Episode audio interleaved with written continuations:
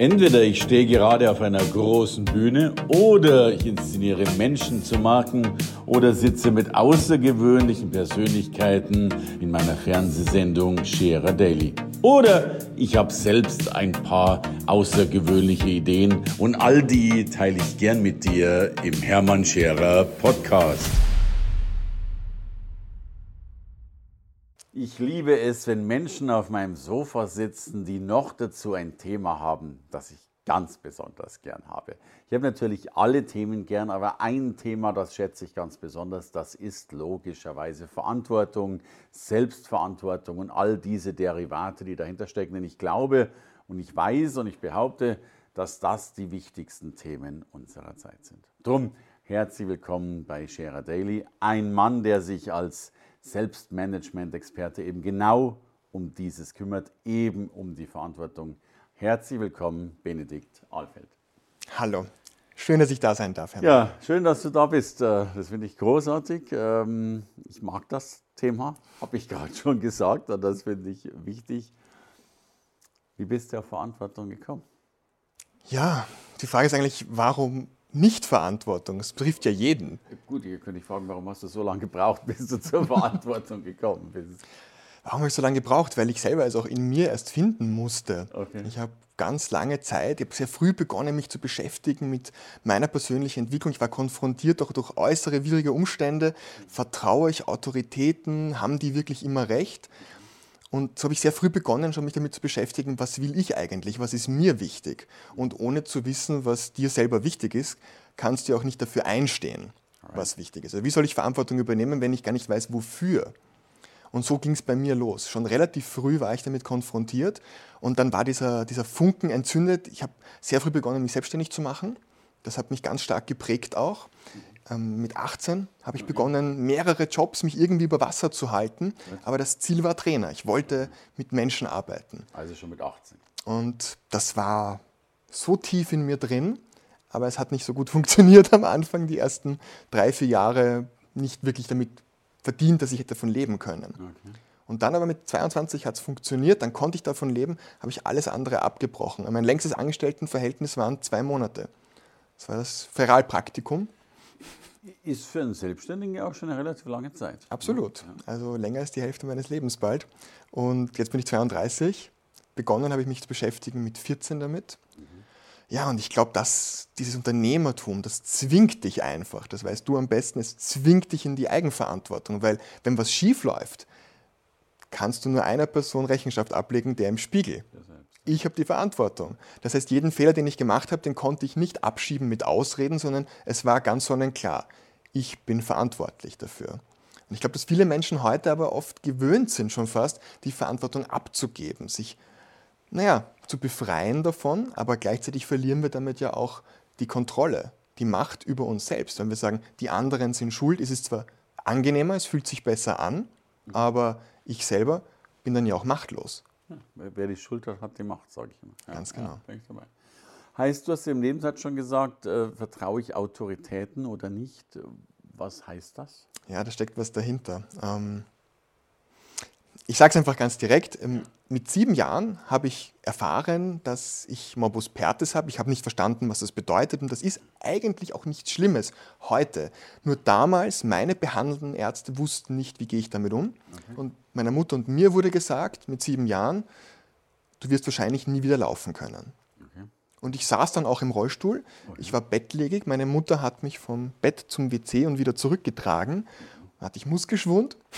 Und ja. die Prophezeiung wurde wahr. Ich konnte dann wirklich nicht mehr richtig okay, gehen. Okay. Du bist heute zu Fuß ins Studio reingekommen. Um ich hoffe, ich gehe auch wieder raus.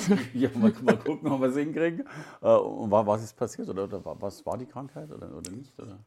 Ich glaube, bei dir darf man das sagen. Ähm, es war so ein bisschen spirituell fast. Meine Mutter hat mir das erzählt. Ich habe es nicht mehr genau in meiner eigenen Erinnerung, aber am Tag vor der letzten Untersuchung, als es entschieden wurde, bleibe ich im Rollstuhl oder nicht, hat sie mit einer Freundin telefoniert. Und ich kam zu ihr angeblich zu Fuß. Sie stand da, ganz aufgelöst. Und sie hat gemeint, ich, stand vor ihr und habe gesagt, Mama, mach dir keine Sorgen, morgen ist wieder alles gut. Okay. Und sie, Benny, geh zurück ins Bett, du darfst nicht gehen. Und wir hatten Röntgenbilder, alles. Das war da. Und am nächsten Tag, bei der letzten Untersuchung, war es weg. Und also da gab es vorher also eine Untersuchung oder was auch immer, äh, also ein, ein, eine Behandlung von dieser spirituellen Person. Und danach konntest du gehen. Das gab es nicht. Es war einfach das Symptom verschwunden. Okay. Und ich hatte halt gelernt, nur weil eine Autoritätsperson im weißen Kittel in dem mhm. Fall mir sagt, so ist das, muss es nicht so kommen. Also ich hatte gelernt schon in jungen Jahren, hinterfrage das, was Autoritäten sagen, was in den Nachrichten steht, in den Medien. Das hat mich ein bisschen rebellisch gemacht, ein ja, bisschen skeptisch. Ja, also, also, um auch diesen, dieses Kapitel zu schließen, natürlich kenne ich genügend Erfahrungen mit, mit Spiritualität und auch mit Heilung an Orten, wo man nicht weiß, warum sie da ist. Aber schließen wir dieses Kapitel. Danke fürs Teilen dieses Kapitels.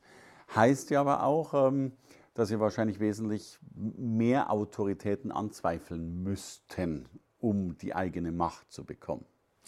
Es geht ja nicht nur ums Anzweifeln, es geht, glaube ich, mehr ums kritische Hinterfragen. Okay. Sich bewusst zu sein, was ist mir wichtig und auch den Mut zu haben, es zu sagen. Mhm. Ja, weil innen kann man sich den ganzen Tag erzählen, wie schön das Leben ist. Aber wenn du nicht beginnst, etwas im Außen zu verändern, wird das nie Realität. Und die meisten Menschen, denke ich, sind, wenn ich so auf die Straße schaue, doch in so einem Art apathischen Rhythmus des Ertragens, des Aushaltens.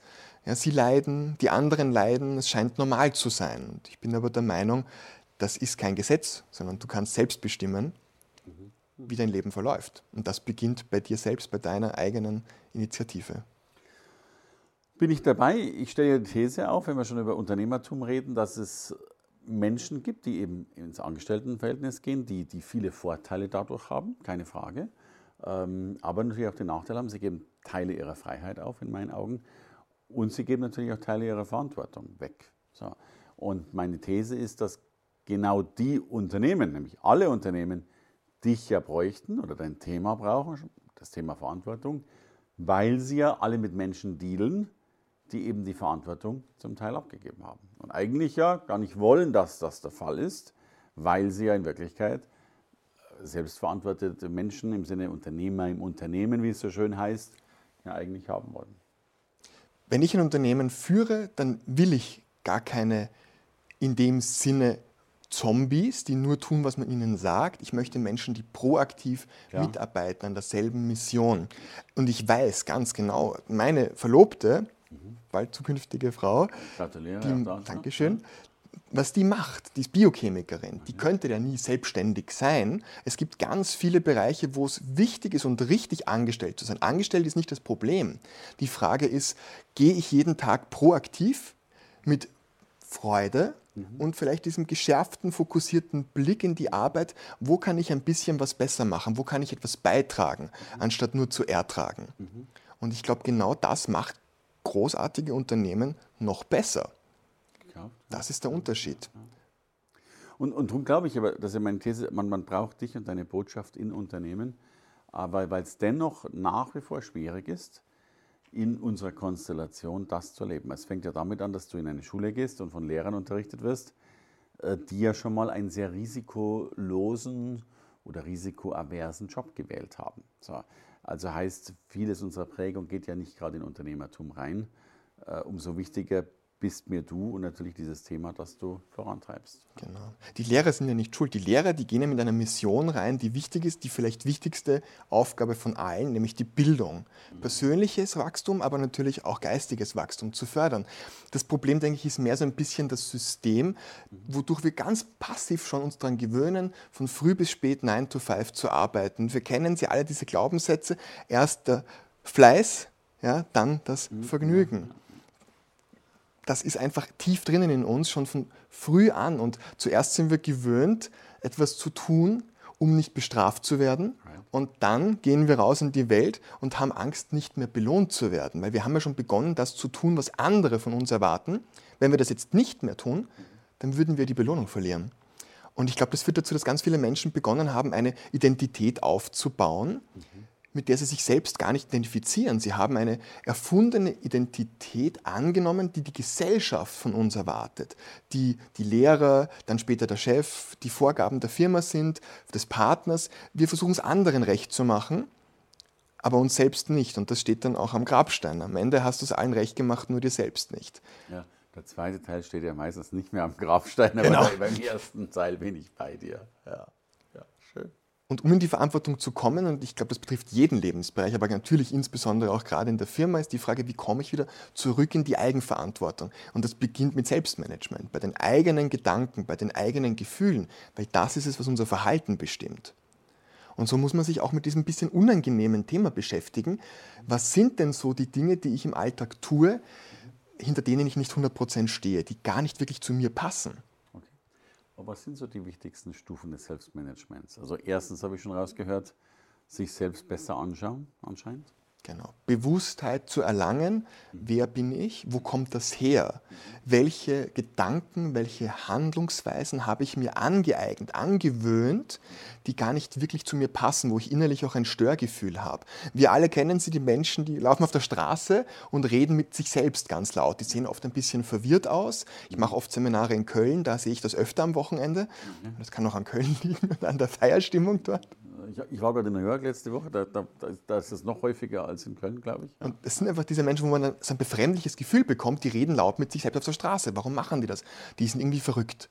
Lustigerweise machen wir das ja alle. Wir reden ja die ganze Zeit mit uns selbst in unserem Kopf, die meisten nicht laut, aber wir tun es auch. Und wir reden uns selber ein, was wir schon von anderen gehört haben, was richtig ist und was falsch. Mhm das hat gar nicht viel mit dir selbst zu tun. Und okay. das unterscheiden zu lernen, das ist die erste Herausforderung, die erste Stufe, um mehr Selbstmanagement zu schaffen. Also heißt immer noch mit sich selbst reden, aber zuhören, was man sich selbst erzählt. Das wäre ein guter Tipp. Und dann auch überlegen und reflektieren, passt das wirklich zu mir? Sind das meine Werte? Ist mir das wichtig? Oder versuche ich nur anderen zu gefallen?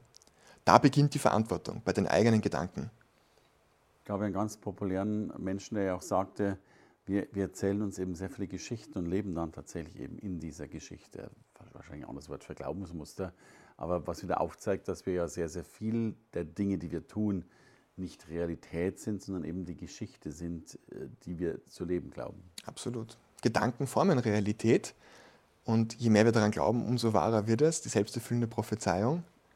Die Frage ist, lebst du die Geschichte? Oder schreibst du sie? Genau. Wow, schönes Bild. Beim, beim Buchschreiben wären wir dann schon beim Buchschreiben. Ah, du hast ein Buch geschrieben, genau. ich. Ja. Ich nehme es mal hier in die Kamera, dass das auch jeder sehen kann. Großartig.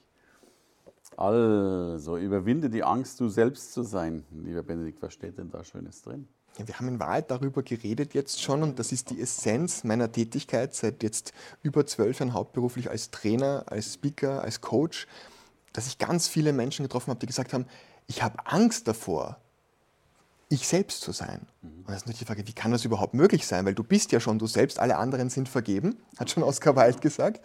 Wie kann man Angst davor haben, man selbst zu sein? Ja, ganz einfach, weil über die Zeit, schon als Kind und über dann die Schulzeit hinweg bis ins Erwachsenenalter, wir versuchen, anderen gerecht zu werden, den Erwartungen der anderen und uns beginnen zu verstellen. Mhm. Und wir verstellen uns schon seit so langer Zeit, dass wir daran gewöhnt sind, das zu tun, was andere von uns erwarten, ohne jemals darüber nachgedacht zu haben, ob wir das wirklich selbst wollen. Und natürlich haben wir dann Angst, diese erfundene Identität aufzugeben, weil ja so viel Positives damit verbunden ist. Ich habe das, was ich möchte, rede ich mir ein. Und wenn nicht, dann gehört das dazu. Aber es ist schon eine Überwindung. Es gehört viel Mut dazu zu sagen, so wie es jetzt gerade ist, ist nicht alles richtig und diesen Mut zu fassen, da rauszukommen aus diesem alten Mustern, dieser Gewohnheitszone und wieder zurückzufinden zu einem Leben nach dem eigenen Standard. Das ist das Ziel dieses Buches. Dabei begleitet es, herauszufinden, was passt wirklich zu mir und wo versuche ich nur anderen gerecht zu werden und dann noch den Mut zu finden, dafür einzustehen. Also wenn du ja von der erfundenen Identität sprichst, dann muss es ja auch eine unerfundene geben. Also die, die, die du gerade vielleicht die echte genannt hast. Laufe ich nicht Gefahr, dann eine neue zu erfinden? Die, die vielleicht dann auch die, oder gibt es einen Unterschied zwischen einer neu erfundenen und einer echten? Das ist eine philosophische Frage. Ja. Wo kommt wirklich her, was wir denken? Gibt es ja. unterschiedliche Erklärmodelle? Ja. Es gibt das spirituelle Erklärmodell, inkarnieren, ein Gedanke, eine Idee inkarniert in Form, sei es fleischlich, inkarne, ins Fleisch treten, ist ja lateinisch. Ähm, Genetik, mhm. soziale Programmierung. Okay. Also das soziale Umfeld, das dich prägt. Dann gibt es die pränatale Phase. Wo kommt das wirklich her? Da kann man jetzt streiten, wo das wirklich herkommt. Ich glaube, das Wichtige fürs Leben, für den Alltag ist die Frage, ob das, was ich heute tue, mhm. sich für mich richtig anfühlt. Okay. Also muss ich mir bewusst machen, was sind meine Werte, hinter denen ich stehe. Mhm. Und wenn ich Dinge tue und vielleicht auch denke, wo ich mich beginne unwohl zu fühlen, ja, ja. Dann passt es nicht. Okay. Und das würde ich dann sagen, ist die erfundene Identität. Mhm. Mehr zu dir selbst zurückzufinden, würde bedeuten, dass du kongruent, authentisch bist mit dem, was du lebst, mit dem, was du denkst, dass du in deiner Mitte ruhst und auch gelassener wirst. Weniger Stress, weniger Selbstzweifel, weniger Unsicherheit mehr Mut, mehr Lebenskraft, mehr Gelassenheit. Du kommst mehr bei dir selbst an, sagt man auch. Mhm. Ob das dann erfunden ist, ist die andere Sache. Es gibt Menschen, die sagen, um erfolgreich zu sein, muss das alte Ich sterben und das Neue muss von dir kreiert werden. Okay. Im Schauspiel ist es ja auch so. Jede Rolle wird neu kreiert und du startest ein neues Ich.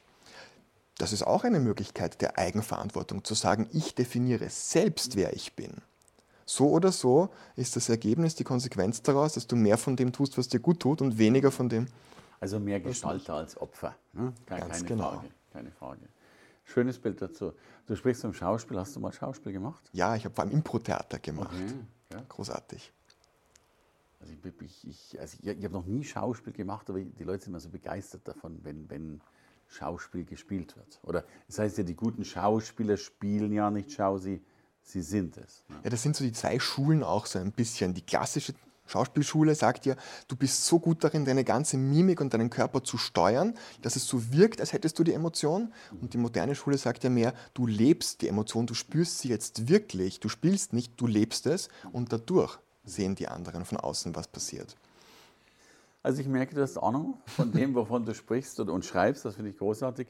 Und es kommt ja, glaube ich, was raus, was, was wir alle noch zu sehr unterschätzen. Wirklich diese Fähigkeit, dieser Gestalter zu sein. Ich glaube, es wird so ein bisschen gern mal als Mindset bezeichnet, aber es steckt ja wesentlich mehr drin, wirklich die, die eigene Zukunft zu gestalten, auch dieses eigene Bild, die eigene, die bessere Version von sich selbst aufzubauen. Ja, haben vielleicht manche Menschen Angst davor. Die meisten Menschen überschätzen ja, was sie in drei Wochen tun, aber sie unterschätzen, was sie in drei Jahren tun können. Und das Ziel soll ja nicht sein, dass ich jetzt einfach so die perfekte Version meines Selbst bin, sondern wenn ich mir jeden Tag in den Spiegel schaue in der Früh, möchte ich sagen können, heute bin ich ein bisschen besser als gestern. Das ist ja schon mal ein Schritt. Du, was können wir jetzt, du schreibst ja über die Angst, was können wir denn jetzt Menschen geben, die dennoch Angst haben? Oder es scheint mir vielleicht nicht bewusst, aber unbewusst einer der größten Hinderungsfaktoren schlechthin zu sein. Was, welchen Rat gibst du Menschen, die ängstlich sind, sei es vor der Veränderung, sei es vor einem Vortrag, sei es vor einer Veranstaltung, Seminar, was auch immer? Angst hat sehr viel damit zu tun, dass wir mit Neuem konfrontiert sind, mit dem wir uns noch nicht gut beschäftigt haben. Das ist was typisch Menschliches. Das Unbekannte wirkt noch ein bisschen unsicher und macht uns vielleicht ein bisschen ängstlich. Das kennt jeder, der fährt jeden Tag in der Früh den gleichen Weg in die Arbeit. Und dann passiert es im Sommer oft Baustelle. Mhm. Schrecklich. Manche Menschen könnten ausrasten. Oh nein, was soll ich jetzt tun? Es staut sich ein bisschen und dann geht es ganz woanders hin. Und dann fährt man diese Umleitung. Dann geht ein, zwei, drei Wochen. Und was passiert dann? Dann ist die Baustelle wieder weg. So, jetzt fahren alle den normalen Weg. Was ist das nächste Mal, wenn auf dem Hauptweg ein Stau ist? Fahren die Umleitung. Sie fahren die Abkürzung. Okay. Es ist plötzlich Teil des Gewohnten, diese Gewohnheitszone. Man kennt die auch als Komfortzone, kommt eigentlich von Virginia Satir, eine Aufstellungstherapeutin, die gesagt hat, der stärkste Trieb des Menschen ist es nicht, überleben zu wollen oder es ist auch nicht, sich fortzupflanzen. Und sie hat gesagt, der stärkste Trieb des Menschen ist es, an alten Gewohnheiten festzuhalten. Was auch bedeutet im Umkehrschluss, dass wir Angst vor neuen Dingen haben. Das bedeutet also, sich ein bisschen dafür zu öffnen, was Neues auszuprobieren, erleichtert es uns dann, diesen Sprung zu machen. Ängstlich sind wir oft bei dem Unbekannten. Es bekannt zu machen, erzeugt dann eine erweiterte Gewohnheitszone. Schönes Bild. Also immer wieder den neuen Dingen zumindest mal liebevoll rüberwinken und langfristig die Hand geben. Ganz genau. Vielen Dank für dieses schöne Gespräch. Ich gebe dir damit langfristig die Hand für die nächsten Geschichten und danke, dass du heute Gast warst. Herzlichen Dank für die Einladung, hat mich sehr gefreut. Ja. Danke fürs Reinhören in den Podcast. Wenn du mehr von mir wissen willst, komm zu meiner Veranstaltung Hermann Scherer Live. Infos und Sonderkonditionen für dich als Podcast-Hörerin oder Hörer findest du unter www.hermannscherer.com/bonus. Bis bald im nächsten Podcast.